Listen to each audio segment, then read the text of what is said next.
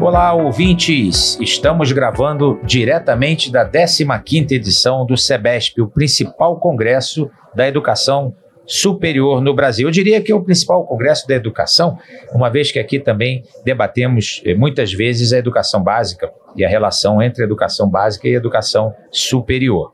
Nesse episódio, vamos falar sobre o novo ensino médio, que está com a sua implementação suspensa pelo novo governo federal e tem incitado debates por todos os lados.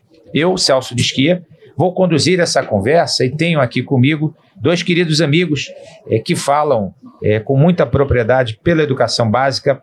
Amable Passos, que é vice-presidente da FENEP, mas também presidente da Câmara de Educação Básica do Conselho Nacional de Educação, onde ela também é vice-presidente natural do Conselho Nacional de Educação. E o Antônio Eugênio, Eugênio Cunha, diretor da FENEP, e que os boatos dizem será o próximo presidente da federação, o que alegrará a todos nós com toda certeza. É, muito obrigado por ter vocês aqui. Eu já queria começar entrando no tema que não quer calar. Novo ensino médio. Já debatemos o assunto nesse podcast, mas agora vamos, vamos tentar entender por que, que ele está sendo revisto. Amable, o que está acontecendo com algo que nem, nem chegou a ser totalmente implantado, já vai começar a ser revisto? Tá, obrigada, Celso, né? Parabéns a todo o trabalho teu, da BMS, que eu admiro demais, sou muito muito parceira de vocês, porque eu acredito na seriedade do trabalho de vocês, na firmeza de Obrigado. compromisso, sabe? Na firmeza de propósito, isso me encanta na tua pessoa e também na BMS, no tom que você dá em tudo que faz, né? Eu quero cumprimentar também o meu presidente, professor Antônio Eugênio. A gente está aí nessa luta na FENEP já tem uns 10 anos, né? Mais até. Nós estamos aí levando a federação, acreditando no ensino particular do nosso país.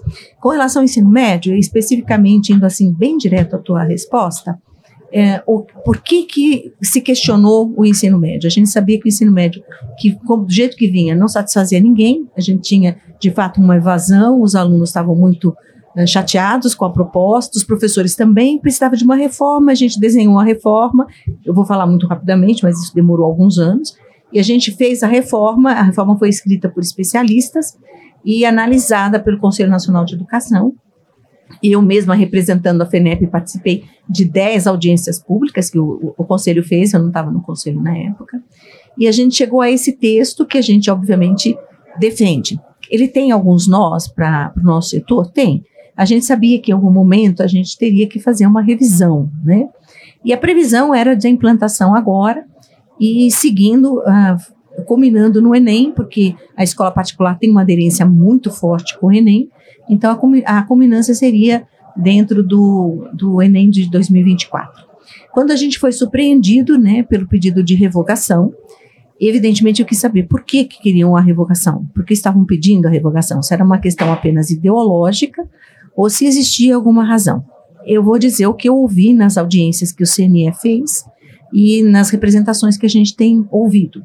Na realidade, a, a, a grande, o grande questionamento são as 1.800 horas da educação básica e as 1.200 horas do itinerário. Então, o que, que as pessoas alegam? Que 1.800 horas para a formação de educação básica é pouco, né? Uh, na realidade, você está retirando do aluno uh, algumas, algumas, uh, alguns conteúdos que seriam importantes ele ter, e o que aconteceu nas escolas públicas? Essas 1.800 horas fizeram que as escolas tivessem uma redução de disciplinas como física, matemática, biologia e um aumento, obviamente, nos itinerários. Porém, os itinerários não saíram bem como pensaram os idealizadores da reforma. Então, você tem gente substituindo ou colocando os itinerários, como, por exemplo, brigadeiro gourmet, ou então como tratar um pet. Evidentemente, quem está pensando na qualidade da educação que um aluno recebe, então você pensa, ele precisa de uma educação forte, porque eu estou pensando em escola pública, escola pública a gente tem vulneráveis, né? Então ele precisa de uma boa formação, uma formação consolidada, e você tira aquilo que faz parte da base dessa formação e passa para ensinar pet, fazer é, brigadeiro, e consequentemente você tem uma perda de carga horária. Então, são duas coisas que de mas, fato balançam, né? Mas, mas, assim, o fato de existir algo que precisa ser melhorado justifica revogar toda uma iniciativa importante? É, aí já é um discurso mais ideológico, né? Uh, talvez até partidário, porque não, não justificaria. Né? Com certeza, a melhora que o ministro Camilo tem anunciado, que está buscando com o grupo de trabalho, com todo esse debate, com todas essas oitivas, o que, que a gente imagina? Que vai ter uma, uma mudança. Então, eu vou dizer a você que eu, Amável, acredito que vão mexer na carga horária da, da, do núcleo comum, da, da formação geral, devem passar de 1.800 para 1.200, 2.200, desculpa, 2.400, o que não pode ser feito por lei, porque se for por lei, isso vai. Não tem, a gente não sabe o que, que vai sair, né? Então, eu, mas eu acredito que, essa, que vai ter um aumento da carga horária nessa, nessa formação. E que os itinerários também vão sofrer um redirecionamento que vai depender um pouco também do que a gente vai ouvir com relação à nova matriz do Enem. Acho que vai ter mudança sim. Uh, no CNE a gente está defendendo que não seja por lei, então talvez seja o próprio CNE que faça essa mudança. Mas, mas é importante, Eugênio, que a atitude do governo parece ser a do diálogo. Mesmo tendo suspenso a implantação, o que talvez tenha sido uma medida extrema, mas eu tenho visto, lido a posição do ministro sobre aprimoramentos, né, fazer melhorias na, na, no projeto. E, obviamente, é, o Conselho Nacional de Educação deve ser ouvido, assim como outras entidades também. É, na sua opinião, Eugênio, o que, que precisa ser melhorado no novo ensino médio? Vamos lá, Celso. Primeiro, obrigado pelo convite de estar aqui com vocês e participando de uma mesa com essa que você e com a Amada é sempre muito importante. É, vamos fazer a seguinte análise. Né? Tem coisa para melhorar? Tem. Tem. Ele está em implantação? Está. É uma lei e nós temos que cumpri-la? Sim. O fato de suspender no momento em que todos já começaram a agir, até mais timidamente o Estado do que o setor privado, mas já começamos. Nós já estamos criticando antes da implantação, correto? E de uma possível análise do desdobramento. Aí pega esses pontos assim, tratar de PET e fazer brigadeiro. Isso é um, dois exemplos. Exato. Ele não pode ser generalizado. A maioria Exato. não fez curso de brigadeiro. E esse curso de brigadeiro é o que está se tornando é, comentado como o grande pecado que tem. É lógico, abriu-se demais e tem um quantitativo de itinerário que é impossível do avaliador conseguir avaliar. Isso é verdade. O que nós precisamos, na realidade, é definir como que esses itinerários devem estar construídos e que caminho se é por, por, por, por área de, de, de, aprendizado, se é por profissão. A gente precisa dar uma definição e um norte, porque o aluno está perdido. E, é? e quem... Isso só, só está perdido. Mas não são todos os alunos. A escola particular está fazendo um papel brilhante. Já está implantando, algumas com mais dificuldade, outras com menos, mas nós estamos avançando. Então, nós não podemos generalizar um processo em detrimento daquele que está certo. Vamos usá-lo como exemplo. Perfeito. Eu concordo, acho que essa é a atitude correta, que a gente possa superar essa discussão ideológica né, que tem atrapalhado o país em geral, não só nessa questão do, do novo ensino médio. É, eu, eu, particularmente, tenho uma experiência através do Instituto Êxito de Empreendedorismo. Nós desenvolvemos lá, é, com a liderança do Janguier Diniz, um, um material muito interessante com a Unesco. São lições de empreendedorismo para jovens do ensino médio. 20 lições que podem ser dadas durante um semestre. Pois bem, isso, isso faz parte do chamado projeto é, de vida e carreira do jovem e está sendo implantado na Prefeitura de Bezerros, no nono ano do ensino fundamental e também como opção para os alunos do ensino médio. E há outros municípios que pretendem implantar também, outros estados. E eu vejo como é, esse, esse novo ensino médio ele pode enriquecer a vida do jovem, tornando o ensino médio mais atraente, Sim. coisa que, que era a grande questão. Ensino médio, qual é o papel do ensino médio? É só um vestíbulo, ou seja, uma passagem até o vestibular, ou ele pode ter uma função mais importante? Eu acho que essa foi a discussão que motivou o novo ensino médio, que está se perdendo nessa questão específica de itinerário A, B, C ou, ou carga horária. Então é, é importante essa atuação do Conselho, Amado, você com certeza à frente desse debate lá, como presidente da Câmara, para que a gente possa retomar o bom senso nessas discussões do novo ensino médio. Né, na escola particular, Celso, a, a, existe muita aderência do ensino médio com o Enem. Então, se a gente conhecer a matriz da formação básica, vai ficar muito mais fácil a gente trabalhar a formação. Agora, existe uma proposta que a FENEP fez, se você me permite, eu vou colocá-la aqui na mesa. A, FENEP fez uma proposta para o INEP, para o Ministério, de, dentro dos itinerários, criar um núcleo comum. Então, a gente pensaria o que seria importante para um trabalhador, alguém que estivesse saindo do ensino médio e, e fosse para o mercado de trabalho, saber. Sei lá, eu, hipoteticamente, pode ser uma planilha Excel, entende? Então, nós concentraríamos o Enem dentro desse núcleo comum nos itinerários. Né? Que seria uma forma de se poder fazer avaliação. Uhum. Porque da forma como está, o INEP também não consegue fazer. Não consegue fazer. É e a gente não tem dinheiro. Nosso país tem que, tem que aceitar essa ideia. A gente não tem dinheiro para fazer essa avaliação. Uhum. Então, nós fizemos essa sugestão, a FENEP fez essa sugestão, de se criar um núcleo comum dentro dos itinerários e que no Enem fosse, então, eh, exigido, cobrado esse núcleo comum. Faz sentido. É, é, faz sentido. É. E, só referendando o que a Mário está falando, é o seguinte: todo mundo já sabia e sabe que o antigo ensino médio ele não deu certo.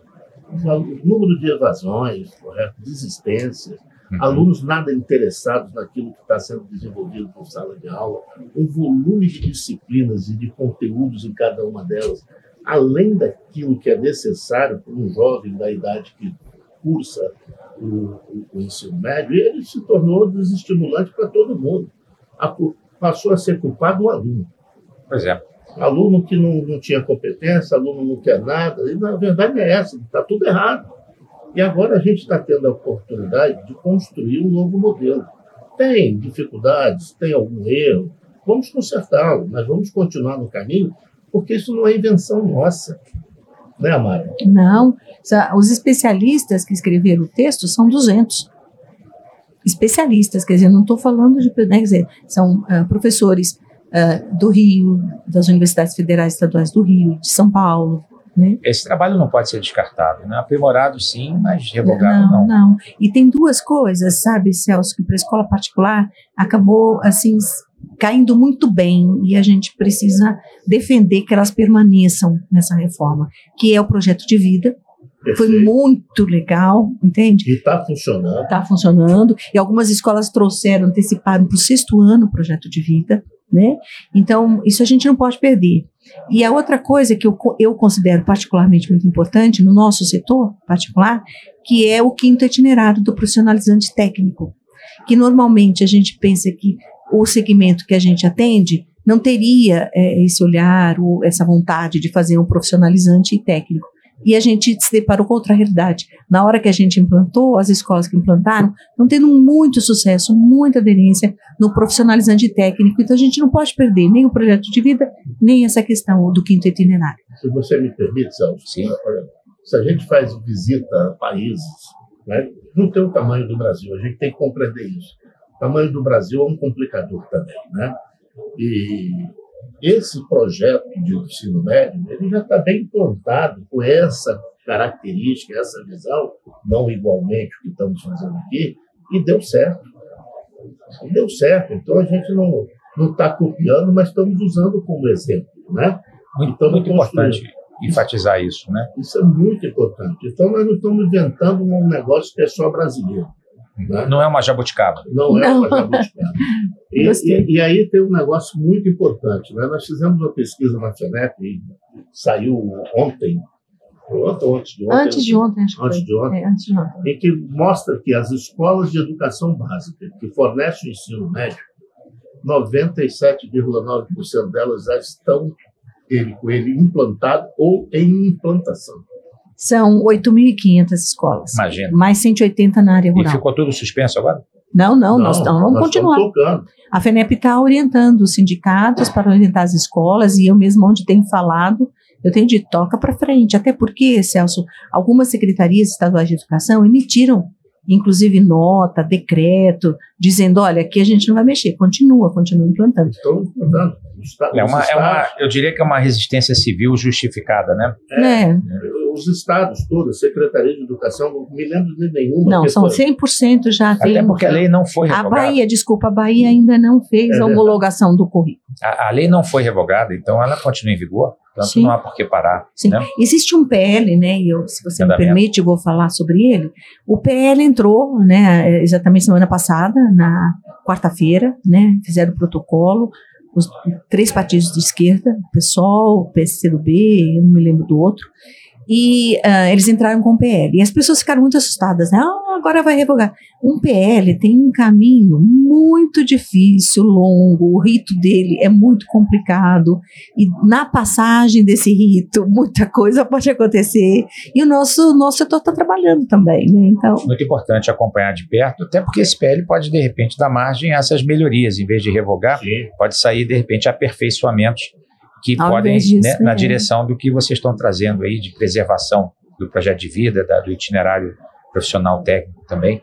Muito importante esse debate. Agora, eu não, eu não consigo não pensar na questão do professor, porque isso envolve o papel das instituições universitárias. Né? Nós, do setor privado, formamos cerca de 70% Sim. dos novos professores no Brasil, então temos uma responsabilidade muito grande em, é, com a qualidade da educação básica por isso. É, como é, o novo ensino médio vinha sendo é, é, a implantação do ensino médio vinha sendo alinhada com os, os, os currículos, os diretrizes curriculares da, das licenciaturas. Isso, isso havia uma resolução do Conselho Nacional de Educação Existe, que teve o prazo é. de implantação adiado. Foi, é 2,19. Como é que tá esse assunto, Mabri, você que acompanhou? esse assunto está bem polêmico, viu? então me dá uma oportunidade, claro. porque eu acho que eu vou levantar a bola para você acabar de concluir. Pode deixar, eu faço gol. Dá prestada de atenção.